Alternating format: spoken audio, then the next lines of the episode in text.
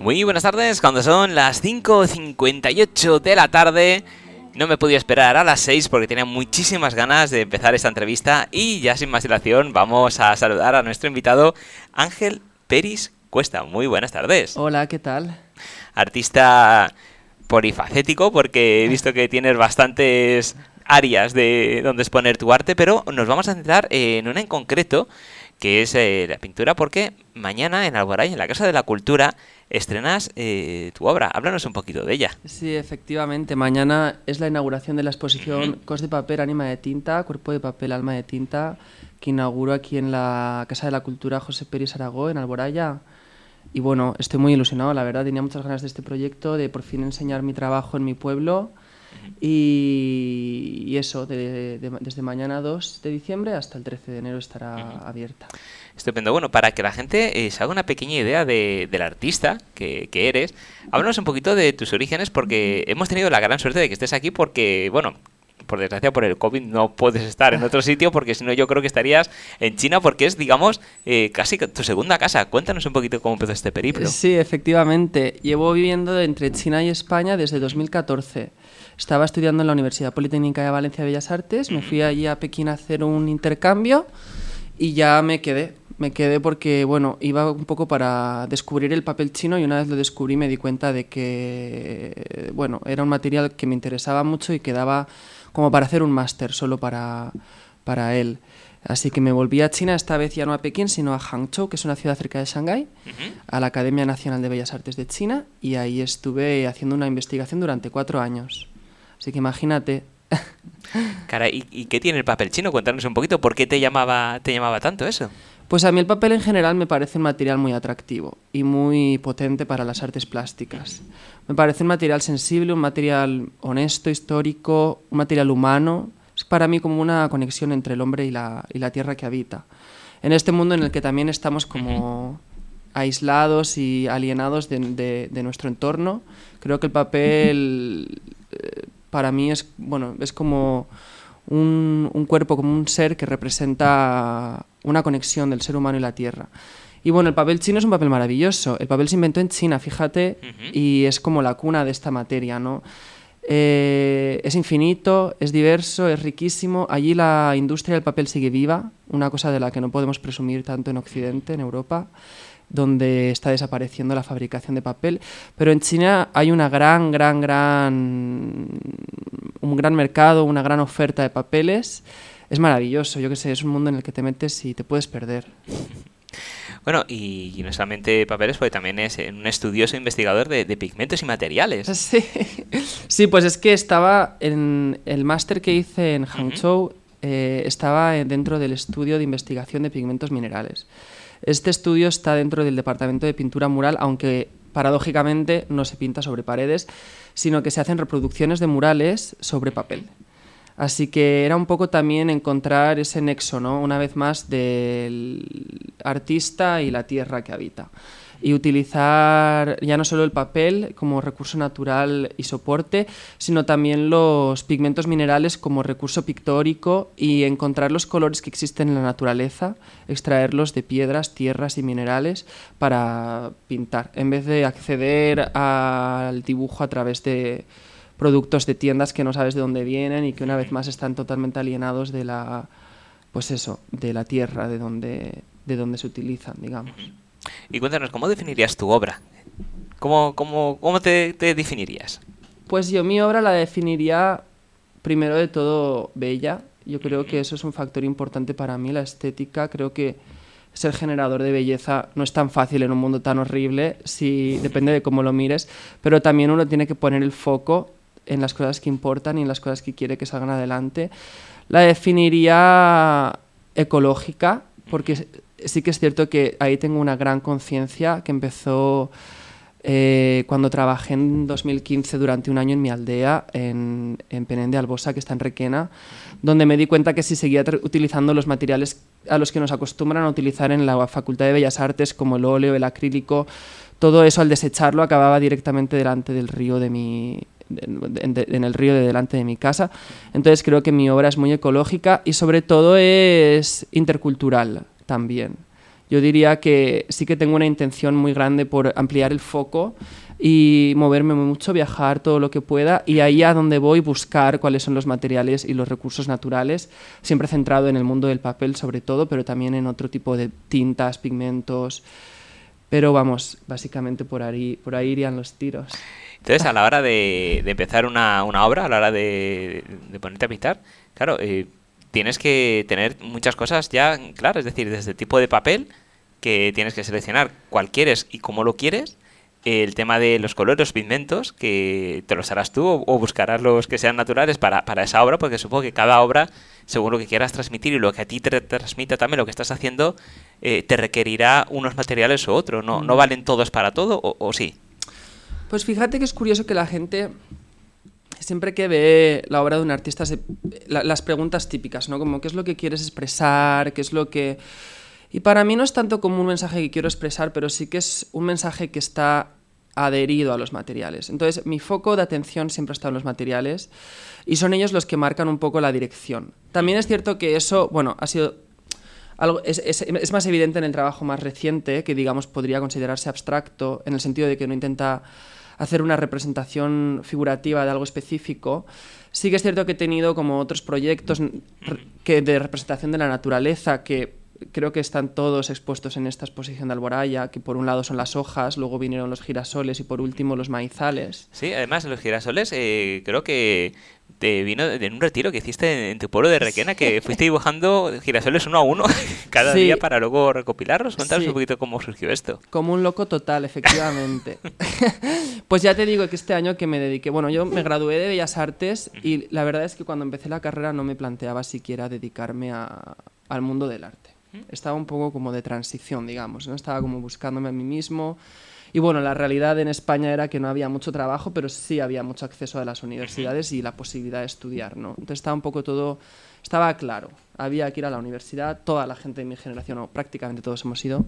Entonces yo estaba en la universidad y ya me gradué, entonces dije, bueno, ahora que he estado en Pekín, he descubierto el papel, he descubierto, digamos, una pasión real por algo, voy a darme un tiempo de prueba. Entonces dije, bueno, pues me voy un año a la aldea donde el coste de vida es muy bajo eh, y me dedico a producir y a ver qué pasa. Y muy intuitivamente, de repente un día, pues encontré estos girasoles del campo de mi padre, que ya los había recogido y estaban como en el suelo del campo, ¿no? Y me parecieron preciosos. Entonces yo tenía también un interés por la geometría y la geometría de la flor me parecía exquisita y sin pensarlo demasiado me llevé unos cuantos al estudio y al tiempo empecé como a verlo claro, ¿no? Cada vez más. Y ahí empecé a dibujarlos prácticamente a diario durante bastantes meses, no diría un año, pero casi. Sí. Y bueno, ahí quedó la cosa. Durante un año estuve dibujando girasoles, presenté uno a un concurso de dibujo de Barcelona, el concurso de la Fundación Inglada Guillot, y me lo seleccionaron. Y luego en China sí que es cierto que no dibujé tanto, hubo un parón de cuatro años ahí, pero recientemente me he vuelto a poner a dibujar alguno y muy contento porque la semana pasada en Bilbao, en el FIC, en la Feria de Arte sobre Papel, la feria me compró un girasol, así que eso es buena señal. Caray, no, no, y tanto más. Eh, recomiendo a toda la gente que nos está escuchando que se acerque mañana a la exposición porque realmente es impresionante lo, he visto las imágenes y parece que los puedas tocar, o sea, es, impresionante. Sí, además para esta exposición, cuando hablé con Encarna, la mujer que está en la sala de la Casa de la Cultura, yo le pedí que me cediera el espacio del hall, de la entrada, que es como el más diáfano, el más alto, y he hecho una instalación que creo que no va a dejar a nadie indiferente. Porque me han montado un andamio, he hecho una instalación de 5 metros de altura. Caray. Sí, sí, está muy bien. La verdad es que estoy muy contento. Así que bueno, qué, qué más, qué mejor que poder compartirlo con mis vecinos, ¿no? la gente del pueblo y con quien quiera acercarse. Pero además, eh, tus exposiciones eh, son una experiencia inmersiva también, porque no es tanto lo que a lo mejor la obra quiere transmitir, sino que la persona que va a verla eh, también se identifica con ella y puede incluso pasear por ella y hacerse parte de ella casi. Totalmente. Y de hecho en esta, esta instalación que acabo de mencionar tiene un poco de eso, un poco de envolver al espectador de que el espectador pueda físicamente atravesar el cuadro y descubra como algo detrás. Sí, yo creo que, bueno, eh, dentro de que sean artes plásticas, no considero que mi trabajo sea simplemente bidimensional, sino que se expande en el espacio y eso es algo que me interesa mucho. Entonces van a haber un par de obras que salen un poco de, digamos que saltan literalmente del marco, ¿no? En, bueno, Ahí lo dejo. Vamos a hacer spoiler, que la gente tiene que ir a verla, que si se lo contamos todo, aunque desde luego verlo no es igual que escucharlo, Sí. pero bueno, tiene, tiene que estar allí. ¿Y cuán- cuántos días va a estar allí, con- aquí en la Casa de la Cultura? Pues estará más de un mes. Yo creo que en Navidad deben de cerrar algún día. Y bueno, los fines de semana la Casa de la Cultura no abre. Ya desde aquí mando... Porque mucha gente me está diciendo de venir el fin de, pero no puede ser. Pero vamos, creo que son cinco semanas hasta el 13 de enero. Estupendo. Sí, sí, sí, muy bien.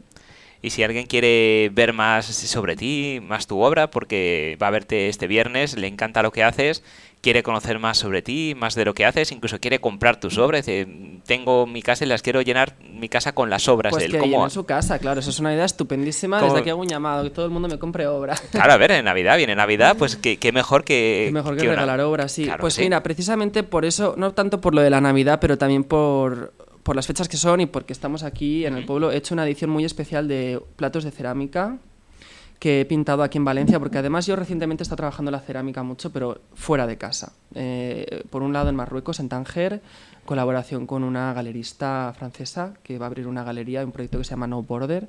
Y por otro lado en Ginebra, en Suiza, donde hace poco he tenido la exposición dentro de la Bienal Internacional de Cerámica. Y yo quería, por fin, hacer algo en Valencia, que también es como una ciudad que históricamente tiene mucha tradición de la cerámica. Sí. Y finalmente he hecho unos platos, una colección deliciosa, fantástica y exquisita de platos en el taller de cerámica de Ruzafa eh, Carbonell. Y precisamente esta tarde a las 7 eh, de 7 a 9 vamos a estar ahí presentando, bueno, lo- mis platos, que eso creo que son lo último que tienen ellos, pero también otras cositas que tienen ahí, maravillosas. Estupendo, pues mira, quien nos está escuchando tiene el plan ya redondo, es Sí. decir, a las 7 se va a Ruzafa y mañana a la Casa de la Cultura. Ya está, pim pam. Ya se lo hemos arreglado, o sea, mira, es estupendo. Y, y ¿con qué materiales trabajas? Porque hemos empezado a hablar del papel, ahora se habla de cerámica. Mm. Eh, ¿Dónde está tu límite?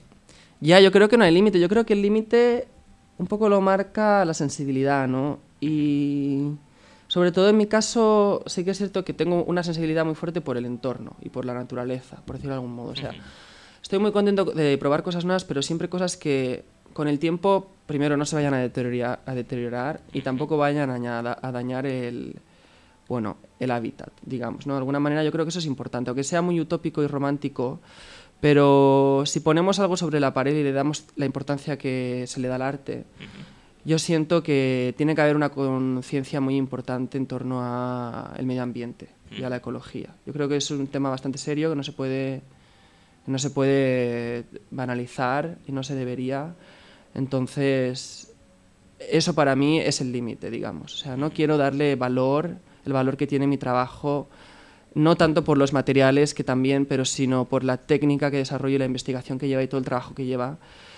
No, y, o sea, para mí es importante que tenga como esa, esa calidad ecológica, esa calidad humana, esa calidad, bueno, pues eso, una vez más, no dañina, ¿no? Claro, porque a la hora de, de trabajar, has comentado antes que te gustaba eh, buscar tus propios inventos, tus, tus Mm. propios colores, y ahí te voy a hacer dos preguntas en una. Eh, porque creo que es que eh, escribiste o hiciste unos libros de diferentes pigmentos, diferentes colores. Sí. ¿Llegaste a descubrir algún color que no, no se haya visto? Es decir, una tonalidad que digas, este color parece pero no es, es diferente porque este pigmento lo he tratado así o, o ha transformado o, o mezclándolo con esto he Sí. conseguido este, eh, este color en concreto. ¿Ha- ¿Has llegado a conseguir así? Sí, ¿Algo así? ahora que lo dices, o sea, obviamente todo está descubierto de alguna manera. Sobre todo estamos hablando de materiales que se han utilizado desde hace siglos. Eh, no es tanto como el descubrir algo, sino el redescubrirlo. Yo creo que eso es lo esencial. O sea, se le da mucha importancia a la innovación, que está muy bien, hay que mirar hacia el futuro, pero también es cierto que se está pagando con el olvidar el pasado. Entonces yo creo que es un precio que no podemos permitirnos y que deriva en todos los desastres que estamos ¿no? pagando hoy en día. Y esto va peor.